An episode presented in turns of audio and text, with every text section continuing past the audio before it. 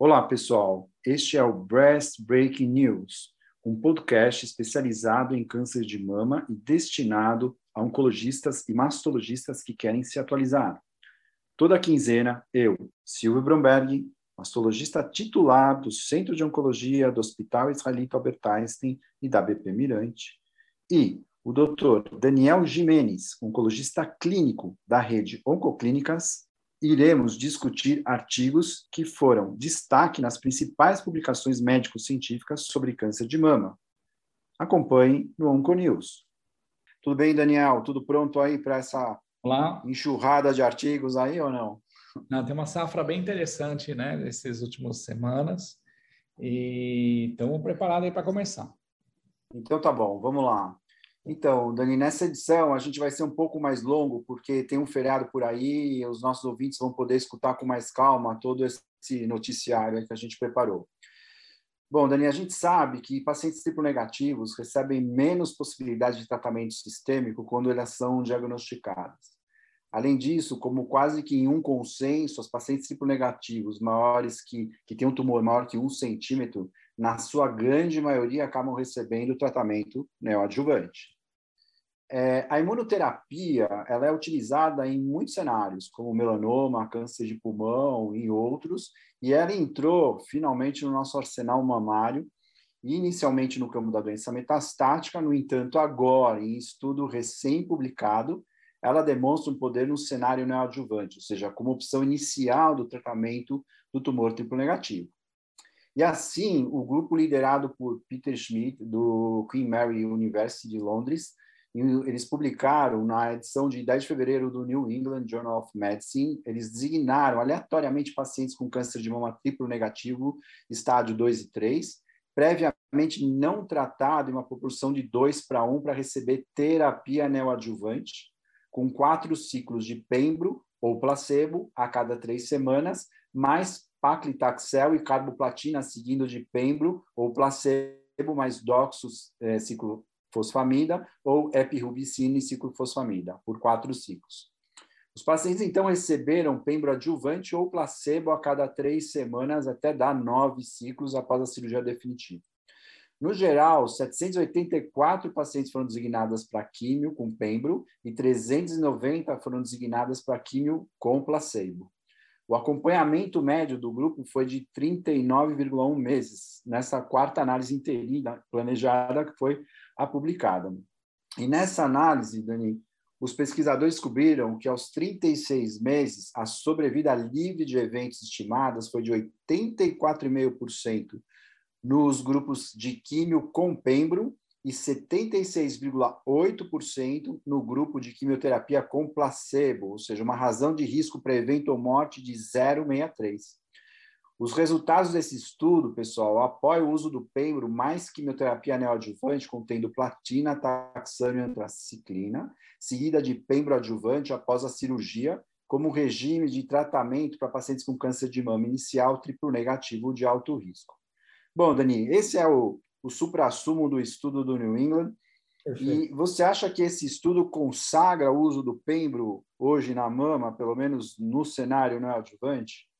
eu acho que incorporou de vez, né? Na realidade, esse estudo foi apresentado na ESMO de 2019, né? E a gente tinha visto um, um, um, o endpoint primário que era taxa de resposta completa patológica. E, de fato, houve uma, um incremento bem significativo, girou em torno de 68% para o grupo que recebeu o Pembro e versus uns 45%, quer ver, tenho aqui exato, 51%, 64 versus 51. E foi independente do status PDL1. Isso foi interessante, sabe? É, é, a gente observou que com triplo negativo sensulato funcionou de qualquer forma. Então, foi o, a provável indicação que virá aqui de aprovação pela Anvisa vai ser independente do status PDL1 tá? porque o acréscimo do benefício ocorreu apesar de, entendeu? Perfeito. E, Daniel, quem é candidata para receber Pembro? Por exemplo, uma paciente com um tumor de 1,4 centímetros, triplo negativo, axila negativa, ela recebe pembro? Qual é o critério que você fala, essa paciente recebe e essa não? Você não quer dar uma.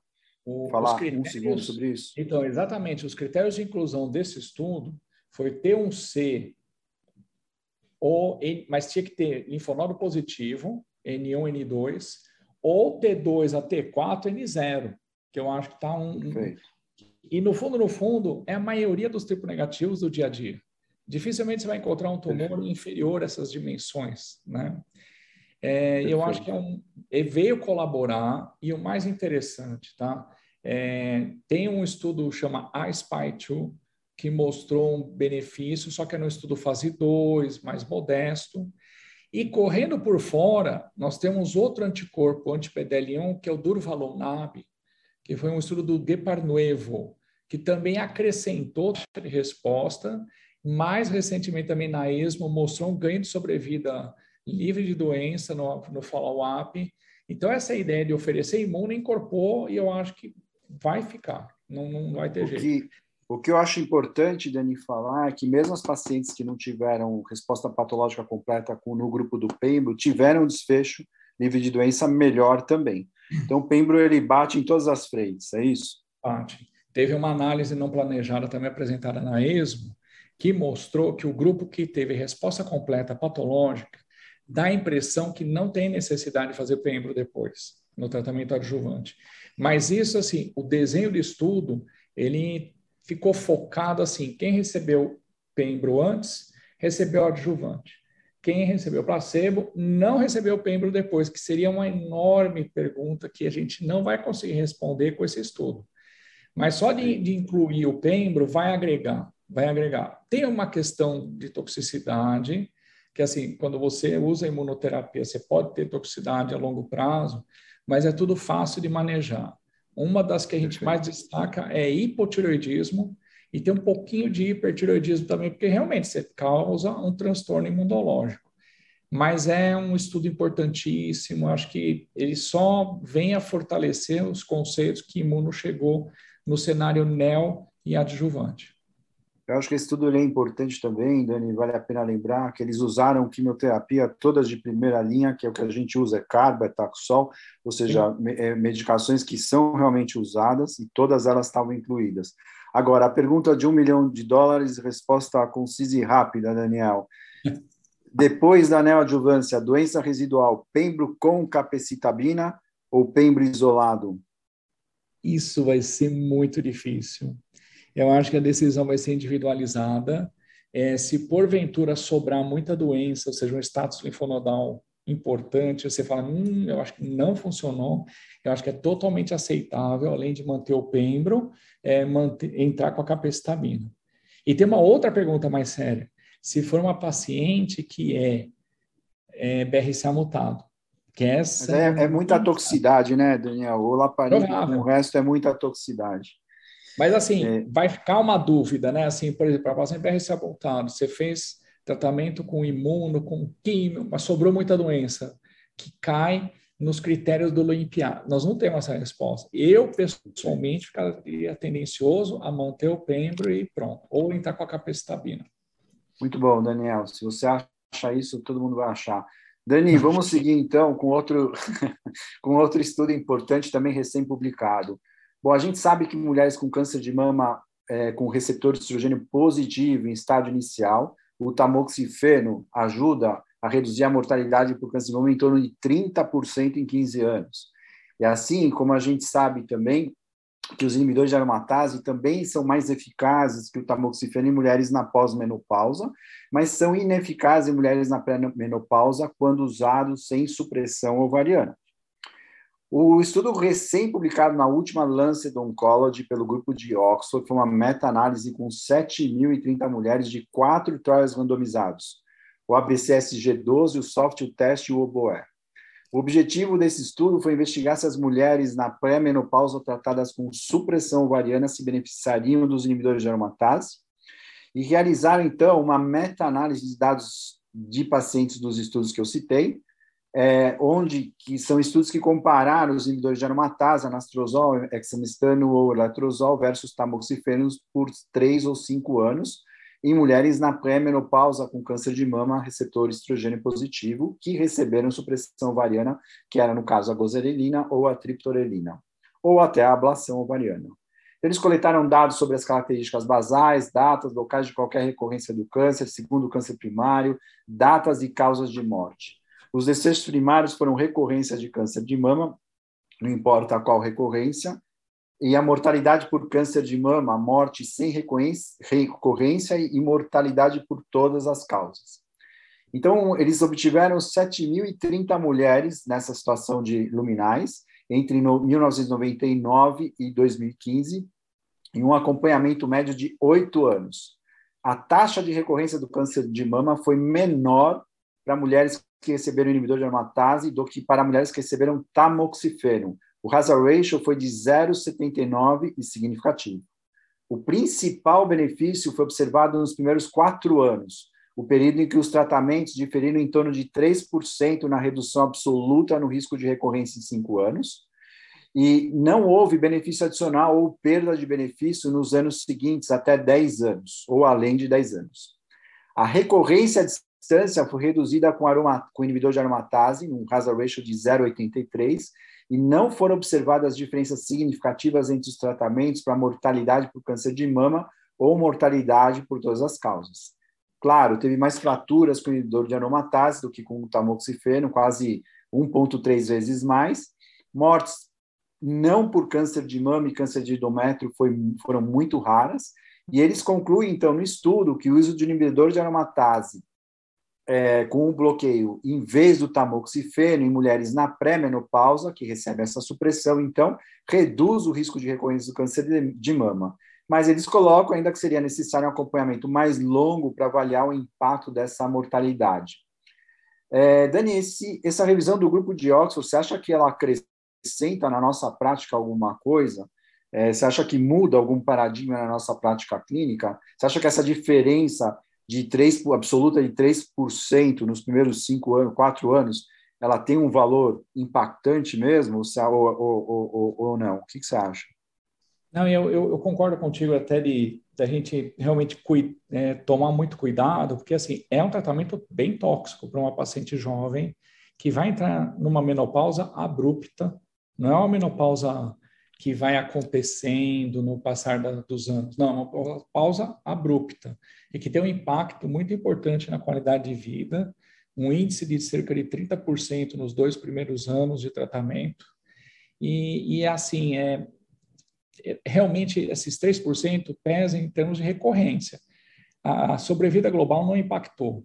Agora, tem dois dados importantes que, assim, primeiro, é, eles analisaram a questão do câncer de endométrio, mas a gente está lidando com uma faixa de população onde a incidência de endométrio é muito baixa.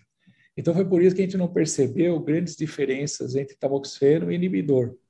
E quanto à fratura, eu acho que no dia a dia, na prática diária, a gente tem muito mais critério do que os estudos randomizados e incluir uma paciente com inibidor de aromatase. Ou a gente já até entra com inibidor de osteólise para evitar qualquer perda óssea. Né? Então, o, o, nosso cuidado é muito maior do que nos estudos clínicos, ainda mais que muitos desses estudos foram publicados, foram assim recrutados na Europa, aonde já é mais complicado esse segmento, entendeu? Então, é, na tua vida, na minha, de muitos colegas que estão ouvindo a gente, dificilmente você vê uma fratura patológica, porque a gente acompanha de perto.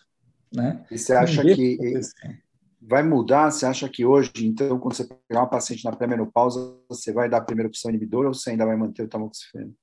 Então, o inibidor com a supressão é uma ideia interessante, sim. Acho que é a conduta, mas assim, sem apertar muito essa paciência. Perceber que a intolerância é muito grande, entra com o tamoxifeno. Mesmo porque tem uma análise não planejada do soft test, que o, o uso do tamoxifeno com versus inibidor abaixo dos 35 é o grupo dá igualzinho, tá? Então, Entendi. sabe assim, tem que ter cautela.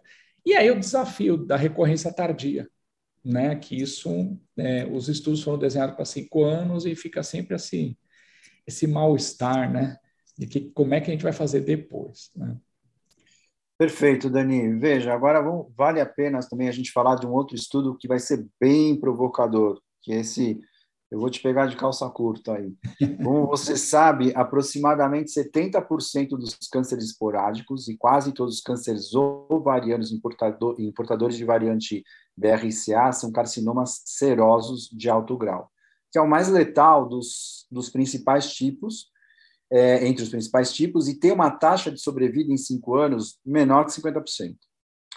Embora o risco de câncer de ovário ao longo da vida da população geral é em torno de 1,4%, as pessoas que têm uma variante BRCA1 ou BRCA2 de linhagem germinativa hereditária, elas têm risco acumulativos médios de 40% a 70% e 8% a 30%, respectivamente, de chance de ter câncer de ovário.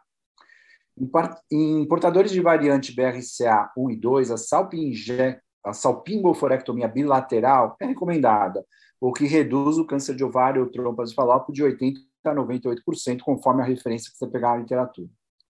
O entendimento recente de os carcinomas serosos de alto grau geralmente se originam na trompa de falópio levou a um raciocínio que seria a retirada, que essa retirada da trompa seria uma oportunidade de prevenção primária para a população em geral para esse tipo de câncer de ovário.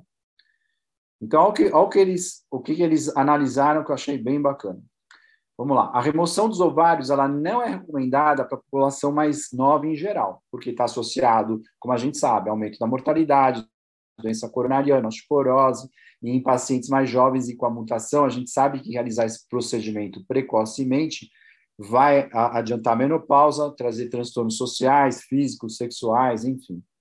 Assim, uma estratégia preventiva diferenciada para os indivíduos de risco médio, que são 80% dos casos de carcinomas serosos de ovário de alto grau, seria necessária. Então, a pergunta é a seguinte: será que se a gente fizer uma salpingectomia quando indicarmos uma histerectomia às pacientes, não por câncer, e aproveitando, ou seja, essa mesma cirurgia, e a gente deixaria os ovários, a gente tá, teria, então, menos carcinoma seroso de alto grau nessa população? Pois é, esse é um estudo de corte retrospectiva de base populacional de todos os indivíduos na Colômbia Britânica, no Canadá, que foram submetidos à esterectomia com salpingé ou, ou esterectomia isolada, sem retirada da trompa, entre 2008 e 2017. Eles incluíram quase 26 mil mulheres que fizeram salpingé esterectomia e 32 mil mulheres que fizeram só esteré. E eles acharam, chamaram essa retirada de trompa na esterectomia como uma salpingectomia oportunista, vamos dizer assim. Veja, eles observaram que em um segmento de três anos, que é um segmento relativamente curto, em uma população de idade média de 40 anos, que não houve câncer seroso de ovário no grupo que fez salpingectomia. E esse grupo teve cinco vezes menos câncer de ovário epitelial. Então, o estudo sugere que a salpingectomia, chamada de oportunista, está associada a um risco reduzido de câncer de ovário. É, Daniel, eu achei esse estudo provocador, porque ele levanta a extrapolação da ideia que às vezes a gente discute quando a gente tem pacientes jovens portadoras de mutação BRCA e que, e que querem ou têm a necessidade de tirar a trompa e ovário, mas o estudo abre a possibilidade de uma, mexer na mama, claro, e deixar a uforectomia para mais tarde, 40, 45 anos, enfim. É, qual é a sua opinião? Você acha que já o segundo estudo, ano passado teve estudo também que falava sobre isso, e esse estudo ele achei ele bem impactante, apesar de não ser obviamente direcionado à população é, BRCA, mas ele dá para extrapolar muito bem, né? É um assunto bem provocador. O que, que você acha? Eu acho assim, é, é bárbaro esse resultado. E olha, no ponto de vista prático, é bom esses estudos que não é randomizado, mas ele olha é, cortes enormes, ainda mais na, no Canadá, que é tudo muito bem controlado. E ele, ele atende uma, uma situação que, assim, se você buscar uma paciente que teve câncer de ovário, qual é a chance dela ter mutação no BRCA porque ela teve câncer de ovário, não que ela tinha mama anteriormente? Gira em torno de 20% no máximo.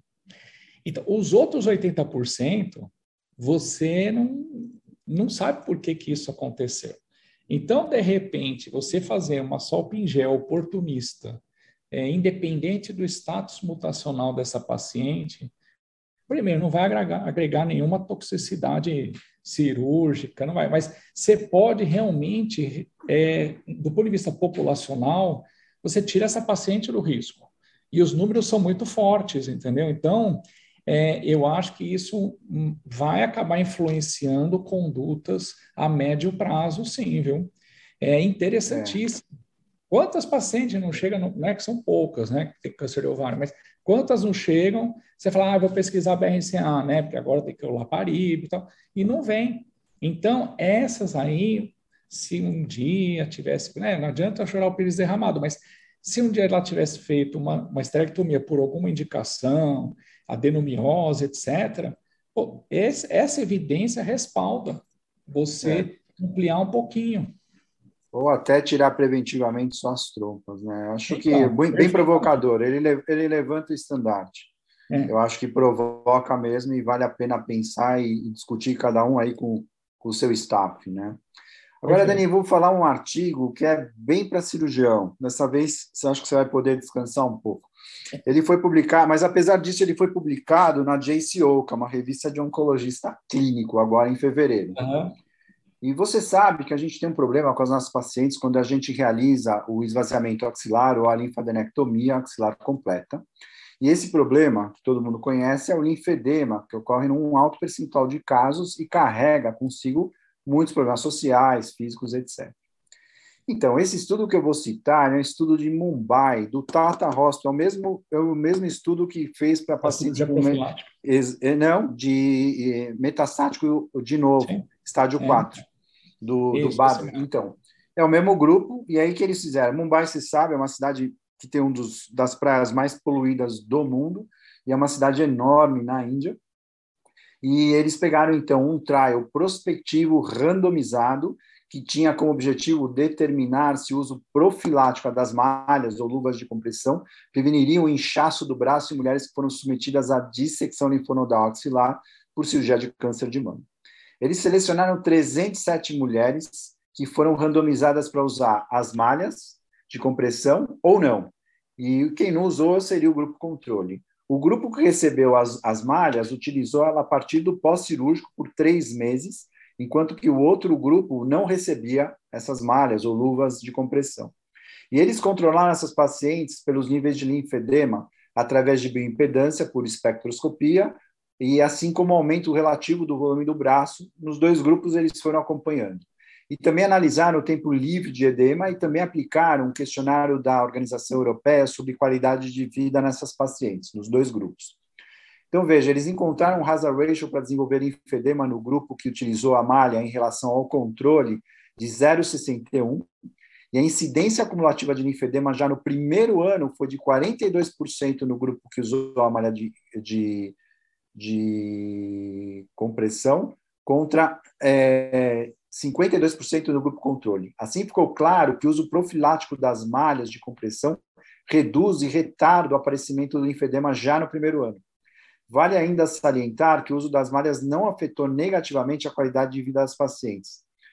Então, assim, a impressão que dá é que, apesar a gente tem muito preconceito, tanto do ponto de vista do médico que fez a cirurgia, da paciente dele sair com aquela coisa já que impressiona no braço, é, como das pacientes também existe um preconceito e tem que andar com aquela luva que pega o braço inteiro, é, mas esse estudo surge, sugere que, é, na minha opinião, que as pacientes que fazem realmente a linfadenectomia, uma, a retirada extensa dos, dos linfonodos axilares, talvez essa seja, sim, uma boa ideia de, de profilaxia ou de prevenção para o linfedema.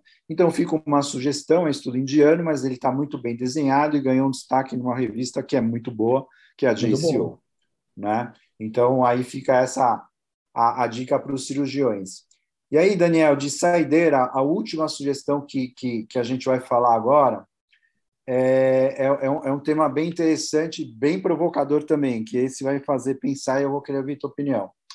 Daniel, desde que eu iniciei minha prática na especialidade, ouço falar que usar concomitantemente hormonioterapia com quimioterapia não é adequado. É. Porque a, a, a hormonioterapia é um citostático e isso vai atrapalhar a atuação do quimioterápico que precisa da divisão celular. E essa ideia foi enfatizada pelo estudo do SWOG 8814, que mostrou o uso sequencial de químio seguido de tamoxifeno foi melhor do que quando as pacientes usavam concomitante. É um estudo com 1.500 pacientes, mais ou menos. Mas é antigo, é de 2009, 2010. Pois é, agora parece que esse paradigma vai cair por água abaixo. E todo mundo faz sequencial. Não conheço hoje ninguém que faz concomitante. Então saiu uma revisão holandesa, recém-publicada na última Breast Cancer Research and Treatment, que vai tentar quebrar esse dogma terapêutico. Eles utilizaram uma revisão na literatura, onde eles obtiveram seis estudos randomizados, três revisões, três estudos observacionais e uma meta-análise, que compararam o uso sequencial com o uso concomitante de quimio e hormônio. E alguns estudos realizando essa avaliação em caráter adjuvante e outros em caráter neoadjuvante.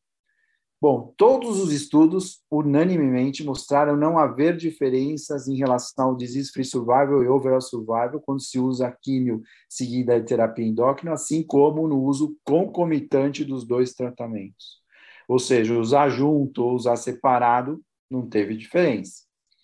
E o assim, o estudo sugere que, na falta de evidência científica, para uso que o uso sequencial é superior ao uso concomitante, não, existia, não existiria um motivo para não prescrever esse esquema em conjunto. Além disso, eles provocam ainda mais. Eles sugerem que o uso de concomitante de imiduramatase com químio na neoadjuvância dão melhores respostas tumorais. Então, Dani, é, eu acho que esse estudo ele provoca mesmo, e você acha que ele libera essa porteira, então você já vai hoje à tarde, a partir de amanhã, você já vai começar a usar concomitante ou você vai ficar reticente e achar que essa mega revisão de literatura não é válida? Não, não, acho que a, a, a revisão é boa, é válida e, e, ela até coloca que não há um efeito deletério, né? Ou seja, que era, era o que o Swog sugeria. Fazer concomitante, você podia piorar o resultado. Né? Ou seja, é, existia hipótese que, assim, como o tamoxifeno é um efeito citostático, e a quimiocitotóxica, enfim, tinha esse pano de fundo, e a partir de então acabou tendo essa conduta da, do sequenciamento. Né? É que, às vezes, assim, você associar um, um, a quimio e a endócrino juntos, você pode associar também efeito colateral. E olha, gente, às vezes tem químio que passa tão lisa e a paciente vai sofrer com a endócrino. Então, acho que a tendência é ainda continuar nesse esquema sequencial Agora, no tratamento neoadjuvante, valeria a pena, porque você está lidando com um tumor luminal, aonde os resultados, em termos de respostas completas patológicas, deixam um pouco a desejar comparando com o tempo negativo em HER2, então já é um, um, um campo a ser explorado. Entendeu? Assim, é. olha, vale a pena associar porque se, por exemplo, é uma uma paciente jovem, linfonodo positivo, tudo, a gente já dá a gozerelina aos modos poemas, ou seja, você já faz um pouco de endócrino, né? Fazendo a castração. De repente, se se associa a uma endocrinoterapia, você pode ser muito mais potente. Porque a gente sabe que endócrino com bloqueio, no estudo japonês que a gente sempre comenta juntos, é, não, não dá muito certo não em termos bom. de resposta completa, né? Mas, de repente, você faz supressão, faz endócrino com inibidor da mata e químio, de repente você vai ser mais eficaz. Né? É, é uma coisa que está em aberto. Né? É, ficou em aberto, mas acho que por enquanto, do ponto de vista prático, a gente não vê tanta necessidade de, de bancar essa ideia, justamente por causa do efeito tóxico, talvez. Mas é, é bem, eu achei bem provocador, né? Não, é Na verdade, essa leva nossa, a gente Acho que foi bom para fazer as pessoas pensarem nesses quatro uhum. estudos que a gente elencou aqui. E aí, bom, acho que é muito conteúdo que foi nessa edição. É, vamos pedir que os nossos ouvintes, então, aproveitem essa edição.